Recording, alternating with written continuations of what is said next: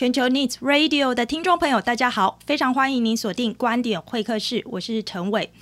随着各国解封，国际交流慢慢的回温了，而事实上，经济社会的脉动在地球村确实很难经得起一再的封城还有封国。因此，这么说起来，上半场我们可以说表现得还不错。可是，台湾的防疫下半场现在真正的正在开始。疫病的大流行，在过去二十年的经验看起来，似乎已经成为了新常态。我们看到，二零零三年的 SARS，二零零六年的流感 H1N1，二零零九年的禽流感 H5N1，而二零一五年起，与我国交流频繁的韩国，也开始爆发致死率相当高的中东症候群冠状病毒，也就是 MERS。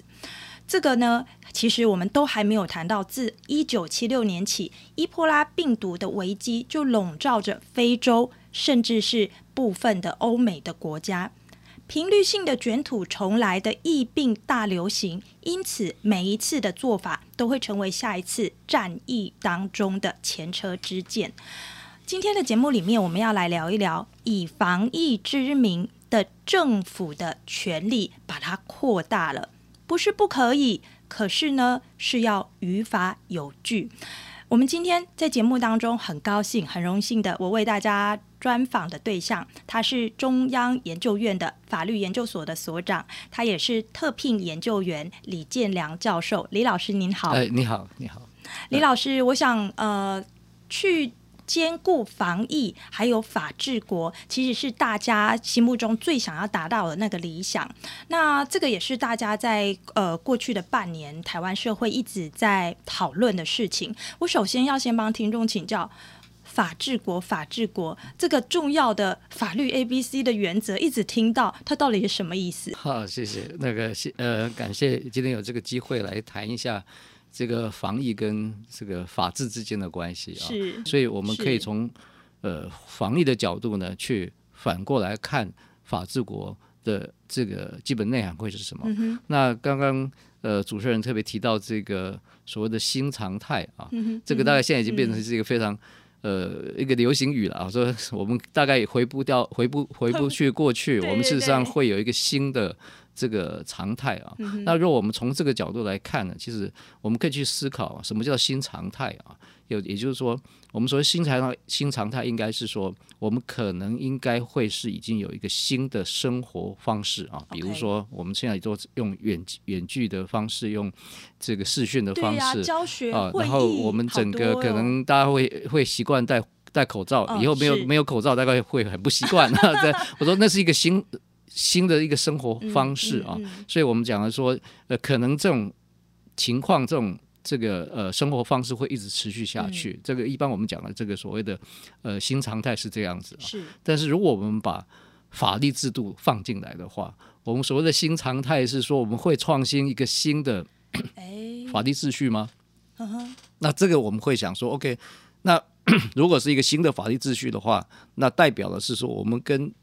有一个旧的法律秩序在做比较，是那可能我们说，那我们现在的很多的一些做法，将来会不会变成是一种常态？所以以后就是就有这种新的一种法律规范方式啊、嗯。那我们可以这样切入，就是说，如果我们原来的这些法律规范呢，相对来讲是对人民比较。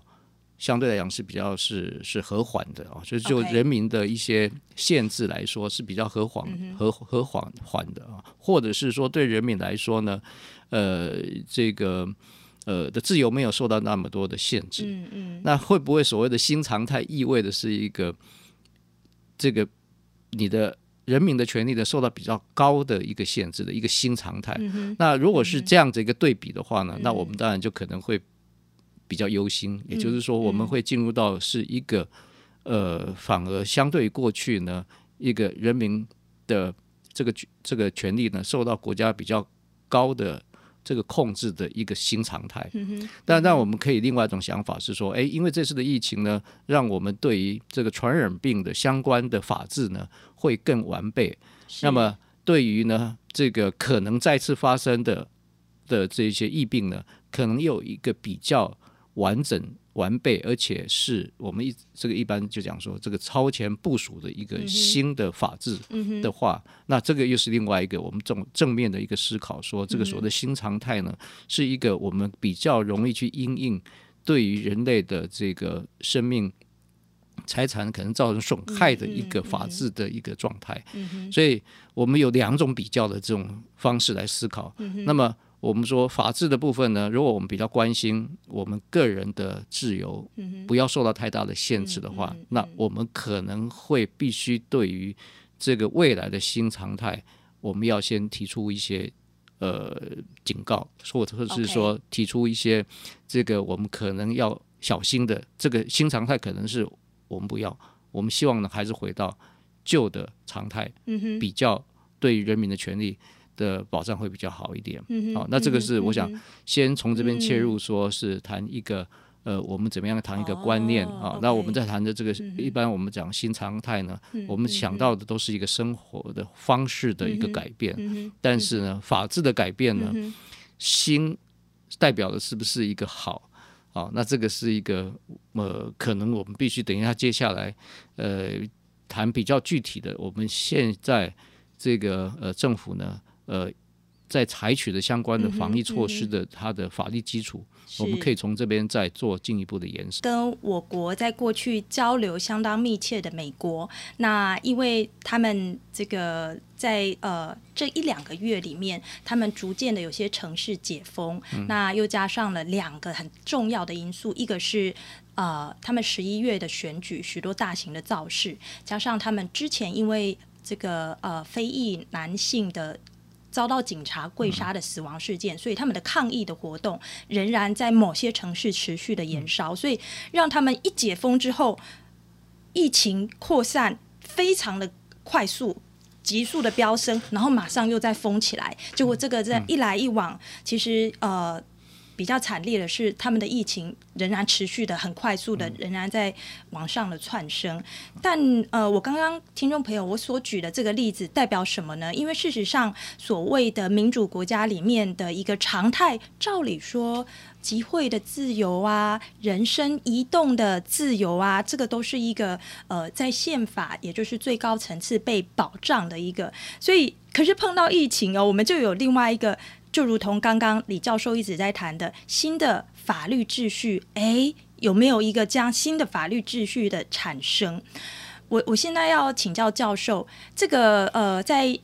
如果说疫病流行会成为这个未来全球的新常态的话，您觉得这一套新的这个法律秩序用来对抗疫情的，要怎么样来避免政府有一点扩权的疑虑？有没有哪些原则是呃，我们先不进入到各个案，因为个案我们就还要来看疫情到底多重要。我们有没有什么原则是法律上面的 A、B、C？是，呃，我想先谈呃，可能已经一段时间，呃，目前大家可能已经慢慢淡忘的一个问题，就是到底。呃，要不要发布紧急命令这件事情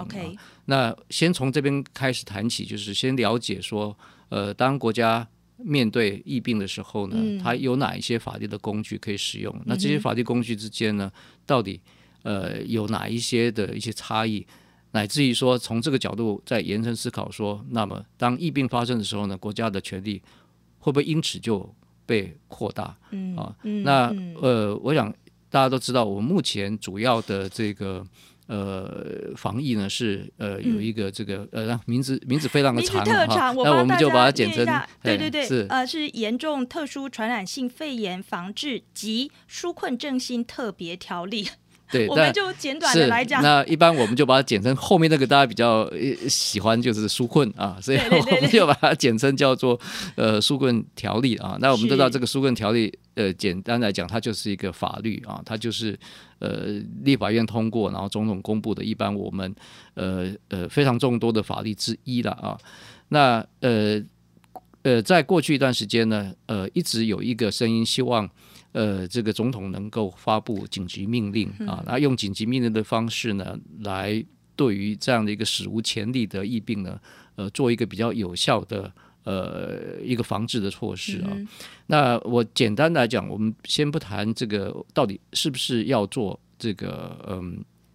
紧急命令啊。呃，简单先做一个呃，让大家可以比较容易了解。对啊，紧急命令的位阶是比法律高吗？呃，它其实并没有比法律高啊。就是我们可以这样讲，就是紧急命令其实是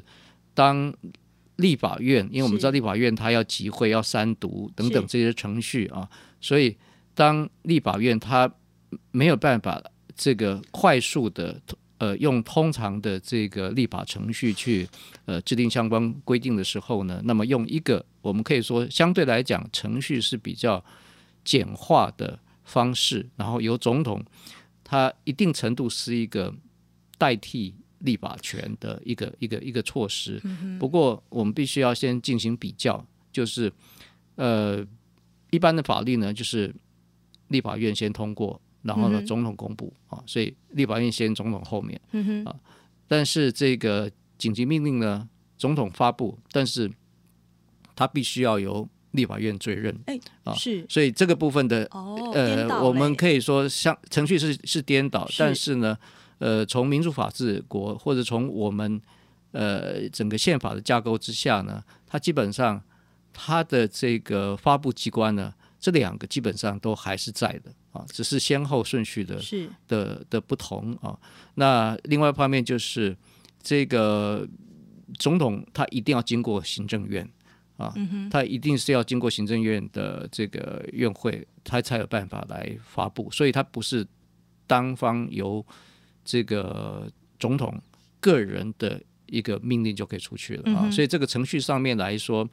呃，我们很难说到底是哪一个比较快。嗯、啊，但是总统发布当然是有一个这个呃，那个对外界来讲是说这个事情非常严重，一定要总总统出手的这样的一个.一个一个一个形形形式啊。但是事实上，它整个运作的过程当中，它还是需要非常呃其其他几个机构。这个我们重要的这个宪法的机关，它的一个呃共同的一个协力，嗯啊，那另外一个比较重要的，我想这个才是一个真正的关键，就是紧急命令到底可以做什么？嗯哼，相较于法律，它到底是不是比较强啊？那我们谈两个观念啊，就是紧急命令呢，其实有两种可能性，一种一种呢，就是就一个个案，我做一个决定，嗯啊，比如说今天。非常严重，所以呢，我们整个台湾呢要来锁国，所以一做这个做这个一个呃命令下去之后呢，嗯、整个这个呃各个领域它必须全部都要这个封闭，嗯、啊，那就是这这样的一个命令下去了啊。嗯、那或者我们用一个过去曾经发生过的一个例子啊，这个大家可以有印象的话呢，就是我们过去有一次呢是个呃因为这个。呃，台美断交，所以呢，嗯、呃，那时候我们正在选举，嗯、所以当年当时的这个蒋经国总统他就做了一个紧急处分啊，那事实上也是一个命，就是的一个命令，但是就是把那一次的这个选举暂停，嗯、所以它是个个案性的。嗯、那那这个来讲，我们说紧急命令，哦、严格来讲，他如果要去跟法律来比的话，那这个就很强，因为他一下去，这个命令一下去之后，他可以。直接把所有的这个呃法律的规制呢，它可以先暂时放一边，所以因为它非常急啊，所以呢，我们先让这一次的这个呃先停下来，所以这是一种可能性，嗯、但是它的这个强度是很强的，嗯、但是它一个另外一个呃，应该是说这样制度的一个局限性，就是一次就用完就用完了，嗯、所以它必须一再的发布啊。嗯、今天这个。做这个这个呃措施做做完之后呢，嗯、在下一次另外一个情况发生的，嗯、那么又非常急，那他必须再下再一次一次一次啊。那这个是紧急命令可可能可以做的，但是这种情形相对来讲我们比较少用。是另外一种就是紧急命令是同样在建立一套法律法律制度，嗯、而这个制度呢是要把现行的规定当中呢很多先。排除不适用.就是因为现在很急，所以说呢，我用这一套像一个强行法的这种形态，然后让过去的呃既有的规定呢先暂停不要用，因为它会会影响这个我们现在正要呃处理的这些紧急状态。是那过去的例子，大家应该还有印象，就是九二一地震。OK，九二一地震之后呢，因为非常多的这些要救灾的措施，然后包括当然还有这个纾困等等，所以当时呢，总统就发布了在九二五哦，就隔几天啊，发布的一个紧急命令啊，那这个是呃，因为我们当年的这个。呃，这个大地震，嗯，然后那个基本上就是一个标准的，就是它里头就是很多东西都不适用，不适用，不适用，不适用。很多东西如果按照平常做的话，可能会拖得蛮蛮长的，所以这些规定都不适用。所以说，然后他加了几条的这个呃一些规定啊，那所以这是另外一套制度。那我们可以这样讲说，我们现在的纾困呢，它并没有。这个用紧急命令是用纾困条例的方式，或者是整个这个呃防疫的措施。但是我们可以说，呃，如果做比较的话呢，就是我们现在这一套的这个以纾困条例所建构的这个呃防疫措施呢，就可以去类比九二五的紧急命令。嗯，就是紧就你可以做做做对比，两个的这个内容是比较类似，所以它不是一个个案性的一个一个一个紧急命令啊，所以。因此，我们可以说，这两个制度的这个运作呢，其实在一定程度来讲，并没有这个本质上的差异。有差异的就是说，做个案性的，那就会很强的不一样。但是如果是做一个比较是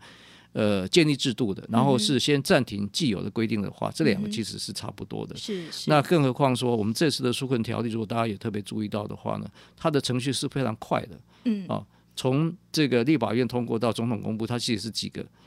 几天而已哦，不是几天，同一天，哦、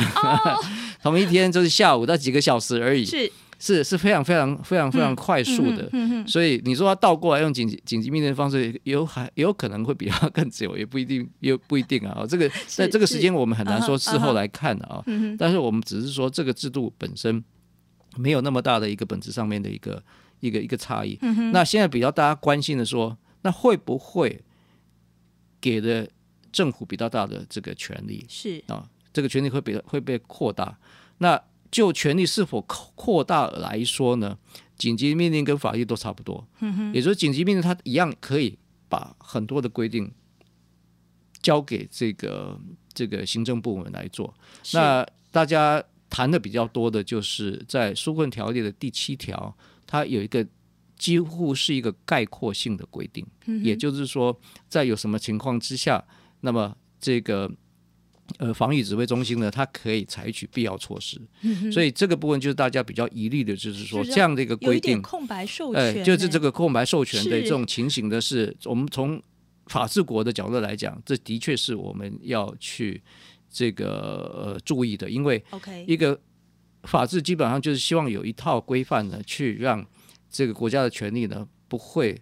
没有任何的一个拘束。嗯、那么，呃，那么这个条文呢，基本上就有让大家有这样的疑虑。那我现在只是要提说，这个条文呢，也很有可能放在紧急命令里头去。嗯、所以，紧急命令如果发布的时候，那也有可能它也会有类似第七条的这样的一个规定啊、嗯哦。所以，就制度比较上面来讲，可能真正的焦点不在于紧急命令或者是法律，而是到底。行政部门呢，它有多大的一个一个一个权利？是。那我想接着这个部分，我先谈一个基本的呃一个观念，就是说，我们这次碰，我们当然我们会说这样的规定，可能政府部门呢会有呃无限广的的一个权利啊。从形式上来讲，的确是这样子。嗯、那个规定你很难说什么东西。呃，不在那个呃第七条的规范范围，我们可以这样 倒过来讲，它几乎可以用第七条可以做任何的这个措施是啊、哦。但是相对来讲，我们也必须要面对的一件事情，那当然这个是必须要由疫病专家来嗯来分析、嗯。也就是说，我们目前碰到这个所谓的大流行呢，它是一个史无前例的啊、包括医学界各方面，他们也还在研议这些。呃，这些病毒它的一些变化是，呃，是过去比较特殊的啊、呃，然后它的传染力呢又是非常的快，对啊，没发病也有传染、哦，对，然后又有一个过去我们所谓没有没有发生的过的就所谓的这个无症状的、哎、的带源带原者，这个这个就是这些这些情形都是过去没有碰到的.也因此呢，我们法律在定的时候呢，当你可以预见某一种情形。发生的时候呢，你条文当然就相对来讲，你就规定比较详细。可是当你不知道会发生什么事情的时候呢，嗯、你的那个要件相对就会比较宽。了解，因为没有人知道会发生什么事情，所以我们可以说，等一下我会谈说，呃，我们呃这一次的这个防疫呢，呃，我觉得法院扮演的角色太弱了啊。嗯、那我们可以这样想说，这件事情，防疫这件事情，我们当呃有问题发生的时候呢，谁来做判断，然后呢、嗯、采取措施？嗯、我们想说是由总统吗？由立法委员吗？还是由行政部门？他们可以在第一线，然后他随时依照情况来判断，然后做出一个可以这个呃达到防疫的这个呃效果的一个措施啊。嗯嗯乃乃至于说，我们是不是请法官来判断？我们说，在这个整个国家的权力的这个结构当中来看的话，嗯、然后面对一个我们不知道可能会发生什么样状况的时候，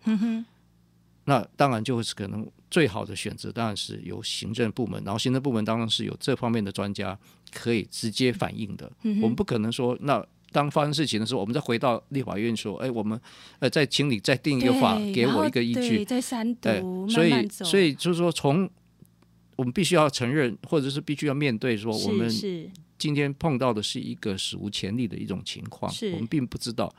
但是即使如此呢，我们就要开始哦。刚刚主持人提到是说，我们开始要下半场，是，所以我们现在开始要来讲说，可能刚开始是不得已要这样做。但是我们现在是不是要开始？哦，虽然我们知道这个疫情随时都有可能再来啊，但是用一种就是我们开始要清理战场啊，我们要回过头来、嗯、从法治的来角度来讲说，过去是可能不得已这样做，可是我们现在还是要必须要开始进来说，哪些东西是不是做的过度的，哪些是不是应该做弥补，哪些部分是不是要做修正，哪些部分是不是要有相相对的一个。这个弥补的措施等等，这个是我们现在开始要开始思考的问一个问题。是呃，虽然这个新冠肺炎 COVID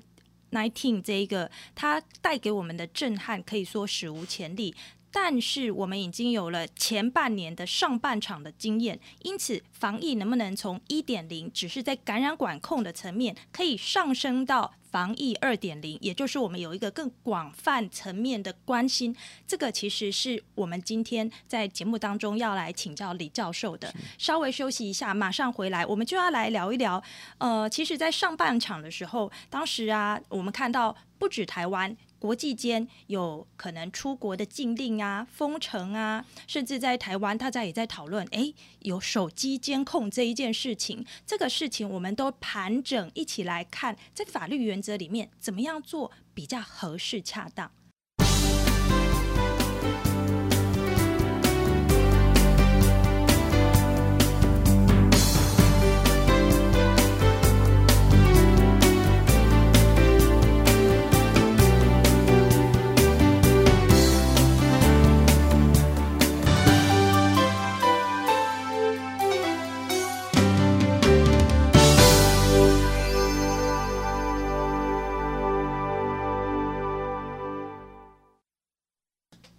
欢迎各位听众朋友，继续锁定观点会客室，我是节目的主持人陈伟。这个节目是由我们跟台大风险社会中心所共同制播的。呃，我们今天的节目在讨论的是防疫要晋升到二点零。那我们来盘整一下我们的防疫上半场所做的一些呃这个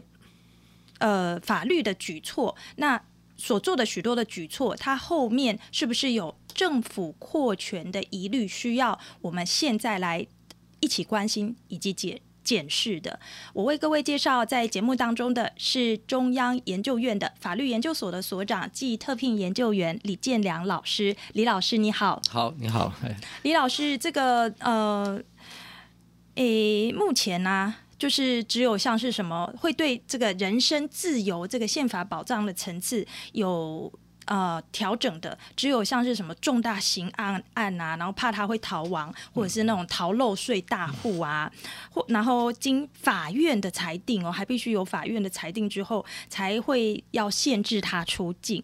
那限制甚至连如果公务人员在惩戒被惩戒了，其实也都还可以出国。但是我们之前在上半场我们的举措里面有这个出国的禁令，那这个出国禁令这个对象还挺广泛的，就包含公务人员呐、啊，然后医医疗人员呐、啊。那另外国际之间有许多的民主国家哦，呃，也是限制了这个人身自由，把他们的。大的城市给封城了。那在台湾，因为我们有这居家隔离、居家检疫的措施，那这里面就是呃，中央疫情指挥中心有承认，哎，是确实有执行手机监控啦。对于特定人里面有执行。哎，我们逐一来盘，我们来盘整，或者是逐一的来看一下。呃，您认为这些事情，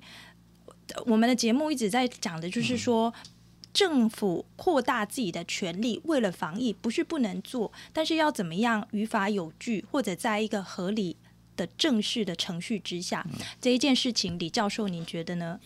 是，这这就是我们今天要谈的一个基本的一个大家关心的、嗯、的问题啊。嗯、那正因为这次的这个大流行呢，是史无前例的啊，也因此它对应的这个。呃，防疫措施呢，大概也是史无前例。也就是说，我们这是对呃，应该是说发明出非常非常多的呃一些防疫的措施啊。光大家都会提，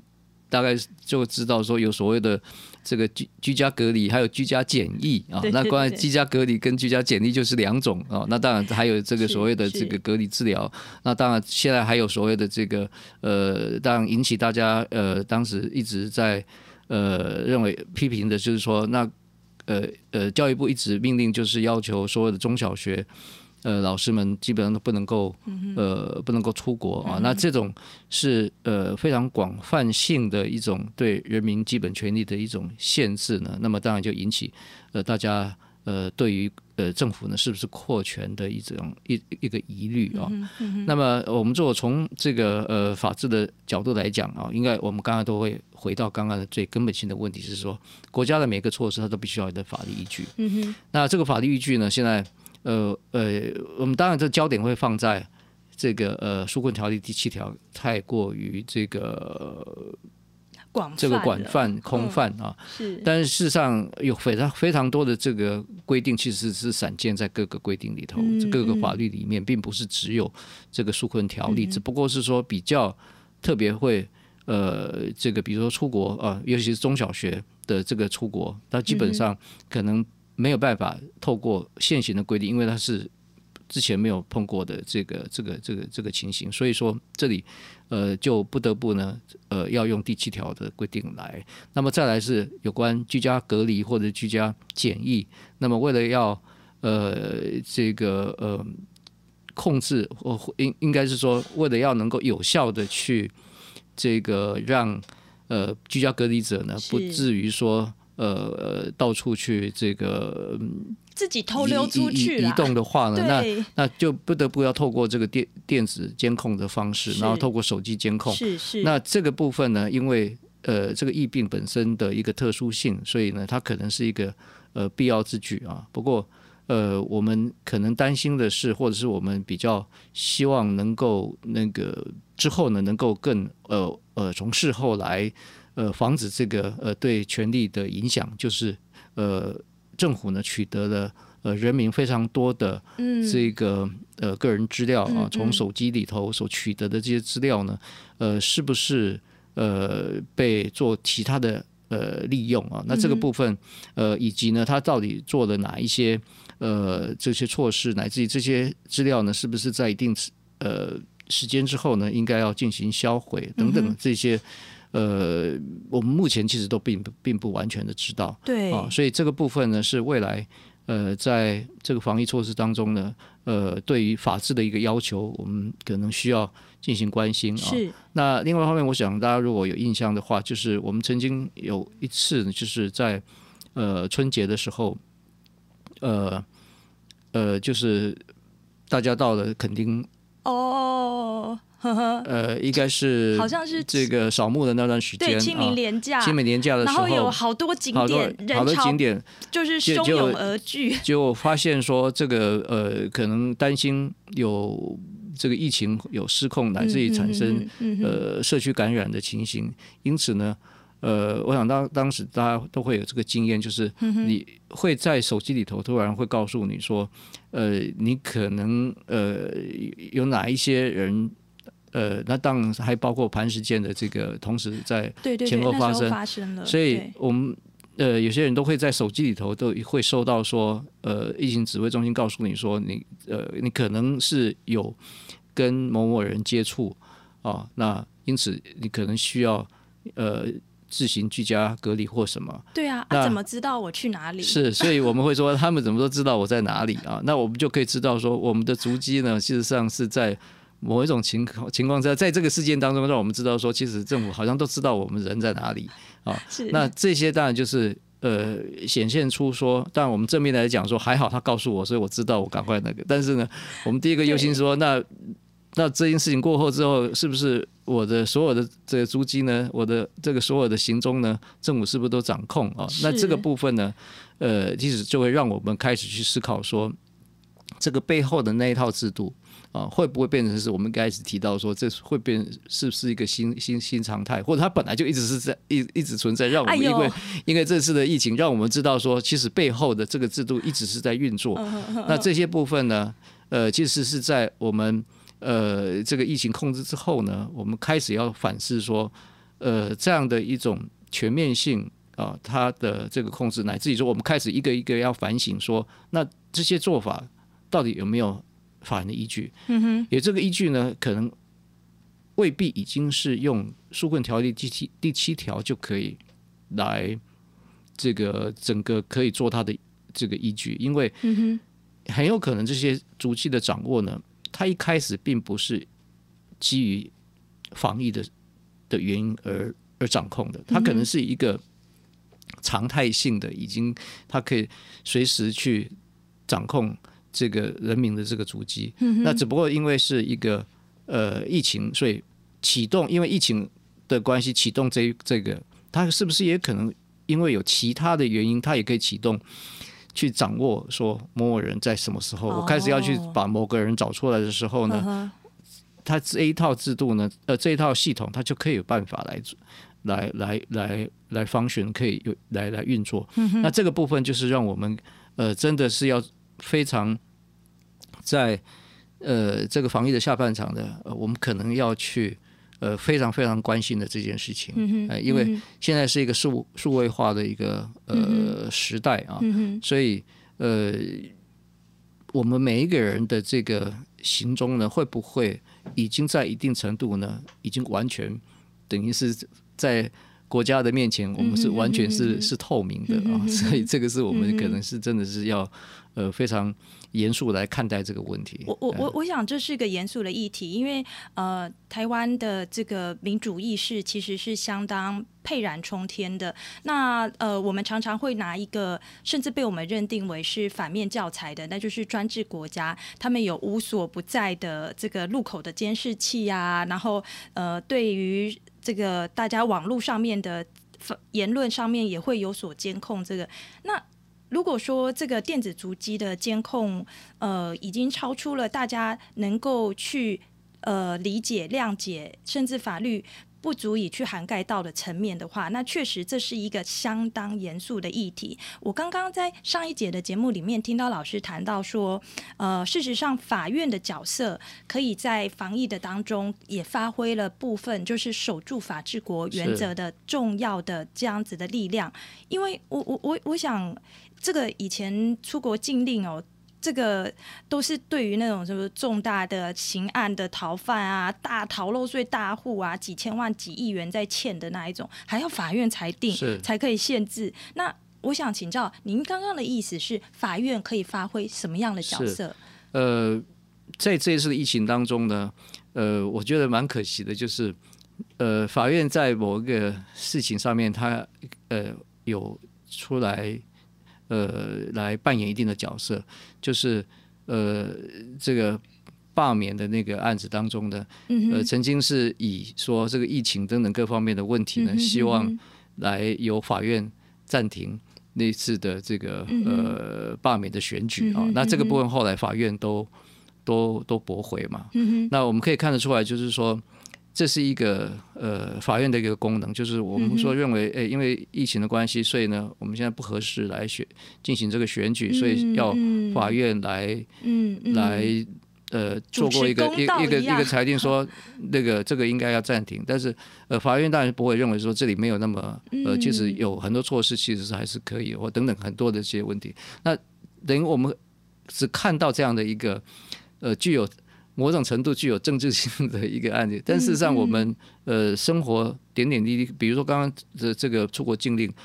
如果我们觉得这个太过严格，嗯，那么其实我们可以是有法律的途径去由法院来介入。哦，我们看到就是说，可能在媒体上面很多人批评，或者是呃举行记者会等等各方面的来认为这个部分有问题。其实这个很一个很很很简单的方式，就是说，其实是可以。由法院来介入，说那这样的一个措施是不是严格？但我们先不谈说法院会做什么样的一个呃一个决定啊。那他决定每个法院每法院决定的，他当然也也也可能都会可以呃，我们都可以来进行这个呃那个评价啊，他到底做对还是做不对？但是他必须要有，因为法院是被动的，所以必须要由我们人民去来。来来来启动，对，那相对来讲，我们在这个部分呢，我们发现看到的是说，呃，去寻求法院救济的相对来讲没有那么的多，对啊，那那也也就是说，呃，法院它当然未必是一个呃，比如说它不一定是防疫的专家啊。我刚才特别提到是说，这个呃，当我们在选国家权力的时候，谁可以在第一时间在呃第一个现场马上可以。做一个比较及时的一个控制，当然我们就是是一个呃行政部门，而且呃有专家进来。是，是，但是法院的这个角色的进来，它代表的是一种权力的制衡。是。那么还有法院的程程序，也就是法院的程序，它会让这些这个呃政府的程序呢，它不会那么的黑箱。OK。啊，至少它它必须要说明啊。嗯、那也因此呢，呃，有法院的这样的一个权力的一个呃一个一个制衡呢。呃，可以让呃至少行政部门呢，他不会呃完全的按照他呃既有，乃至于他有可能在这个当中，我呃不小心呃可能他的权力就扩扩张，嗯，他必须要有另外一个来节制。那立法机关在这个部分其实是相对来讲是比较弱的，因为他他就是规定进出去之后呢，除非他觉得。这个权力太大了，他就赶快修修修改法律啊，或者是再把法律再修回来。就是立法、嗯、呃部门，他基本基本上也应该要随时，嗯嗯、但是相对来讲，他没有办法，比较没有事后的工具、哦。对他第二个没有事后工具，他然后第二个他比较没有办法针对个案。OK 啊，一个一个案例，那、嗯、这些案例呢，其实就是说，比如说我们发现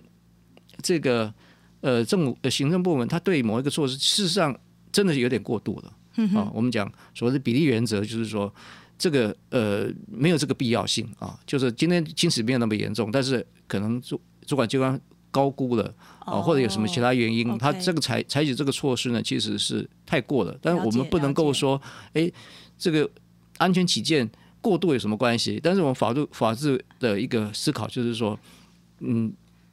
你不能这样做，而且呢，这个部分超过必要的程度，我们就会希望说这个部分呃应该。要这个呃除去啊，是是、啊。那这个的角色如果没有法院进来的话，那其实我们去跟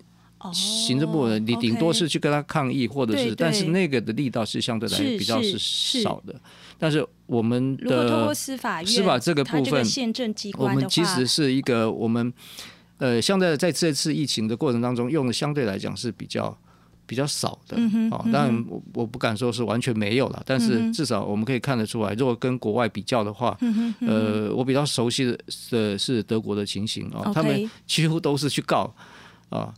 甚至于到了他们的宪法法院都必须要去说这样的一个措施是不是过度啊？Uh -huh, 就是或者是不是要做一些暂停性的这个这个处处置啊？Okay, 就跟我刚才提到，我们很可惜就只有一个案子，就是说 要不要暂停那市长的罢免，要不要去暂停那个？其实类似这种情形，或者是说某一些措施，是不是应该要暂停？那这个部分当然我们可以去跟呃以人民的公民的角度，可以去跟政府部门呢用各种方式呢去来。进行这个呃抗议或者抗争啊，但是呃法院的角色他必须能够进来，因为法院毕竟他不管他的这个决定呃最后是怎么样，嗯，可是法院的决定基本上是有拘束性的，嗯，所以呃法院如果能够进来的话呢，那呃一定程度就会让这个权利呢呃是否呃会扩大或扩张呢？做得到一个相对的一个平衡。是是，老师刚刚提到说，就是呃，我国在这一次的这个防疫的期间哦，法院竟然只有在高雄市长罢免案的时候有用武之地，这其实是和德国呃相当的不同的。呃，刚刚您提到一个重要概念是说，在法治国原则里面，所谓的安全起见，过度有什么关系？并没有太符合法治国的原则，那我就要想请教老师，呃，李老师，如果说是限制国家来限制人民的这些的举措，在欧美的国家，他要怎么样去做才符合法治国原则？因为特别我们看到这一次在欧洲疫情惨烈，所以其实欧洲也有很多民主国家封城，哎，那应该怎么样做才是比较符合的？对。如何来做，事实上就是因案而异了。就是说，呃，我们但我我们都会觉得，我们现在相对来讲是比较幸运，就是我们台湾的疫情，对，相对于其他国家是，对，是比较几乎没有进入到社区感染，很零星。对，嗯、那当呃一定进入到社区感染的时候，是、呃，那当然我们也有看到，呃，其他欧美国家，呃，有非常。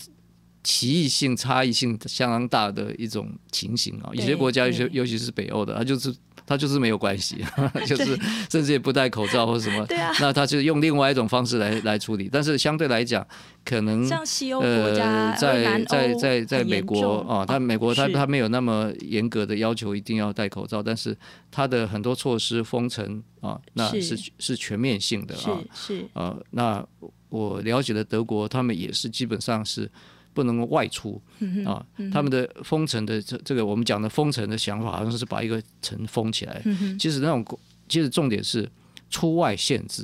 啊，你根本不能走出你的家门。这个不是一个呃，不是一个我们所谓的居家隔离的概念，而是说今天疫情很严重的时候呢，可能你根本不能够出出门啊，是。不能够出门这样的一个一个一个一个一个禁令，那这个部分其实引起非常多的一个抗议啊，就是说那个因为那个程度到底有没有这个必要性？OK 啊，那这个有没有这个必要性呢？真的我们就是我没有办法说是必要或没有必要，因为那个是有一个疫情的严重程度到底到什么样程的的情形，它有一个一个因素在那里的。但是这个因素，我刚刚才才会提到说，这个因素到底存不存在呢？我们要有一个东西来。来来 check 要有一个制制约的情形，那这个部分当然就是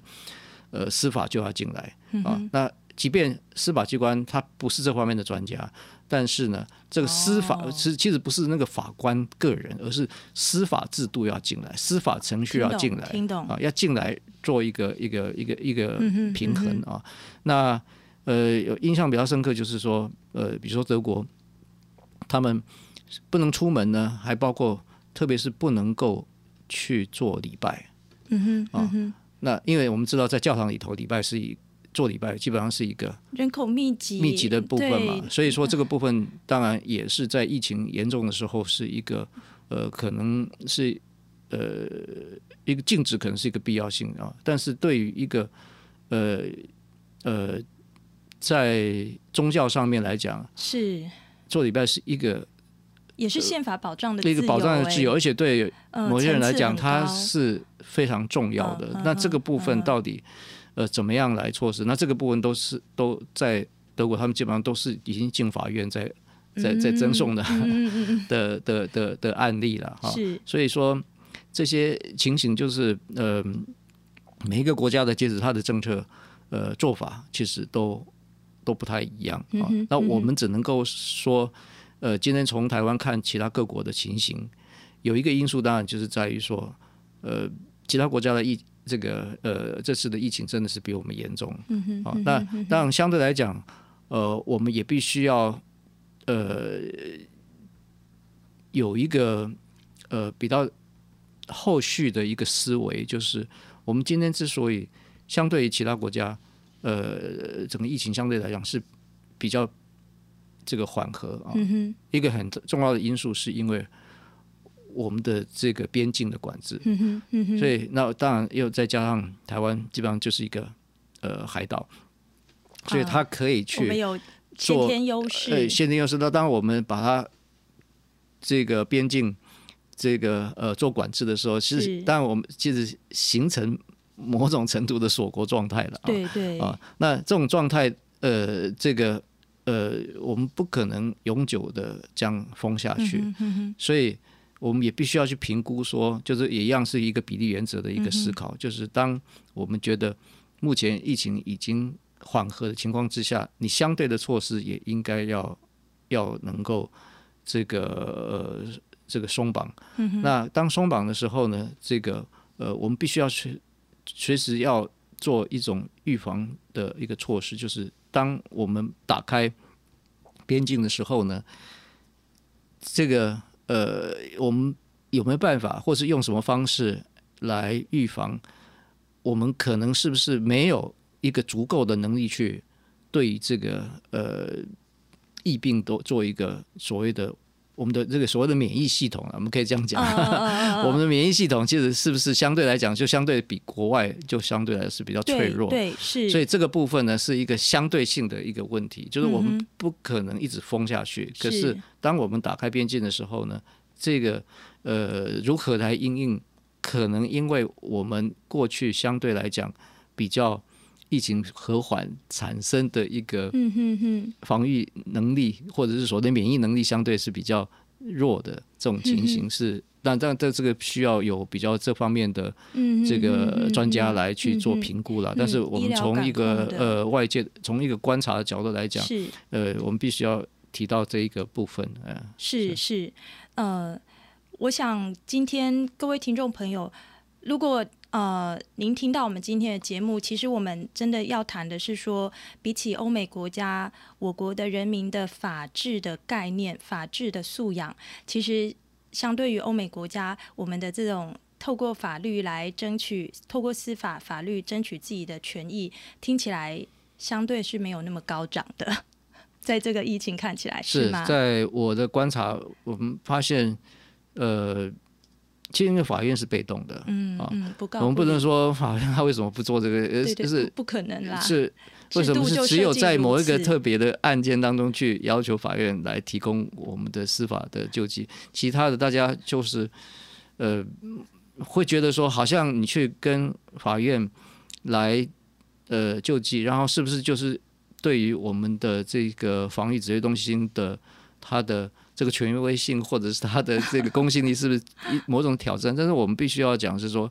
这是就是一个制度，我们必须客观来看待。如果你觉得这是不好的话，我们就有一个有一个程序可以去走。然后这个程序呢，它代表的其实不是一个由另外一个人来取代另外一个人，或某某一个人来否决另外一个人，其实是一个制度性的啊，是一个司法程序进来之后呢，它会提高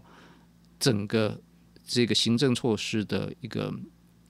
呃一个一个程序的正当性是是。那另外一方面就是，当有人监督的时候，我们可以这样想：有人在旁边看你，跟别人在看你的时候，你的做法，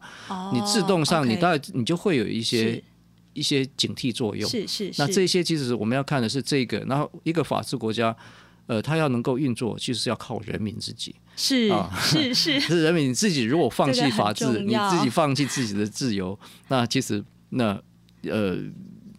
这个法治其实是这个所谓的我们讲的我们讲的法治，呃是没有办法来使呃这个观念是没有办法落实的。也就是说，那个整个法治我们没有办法用 top down 的方式来看。其实他是每个人，你是不是真的觉得你.你的权利是不是应该要有法律所保障？那这个部分其实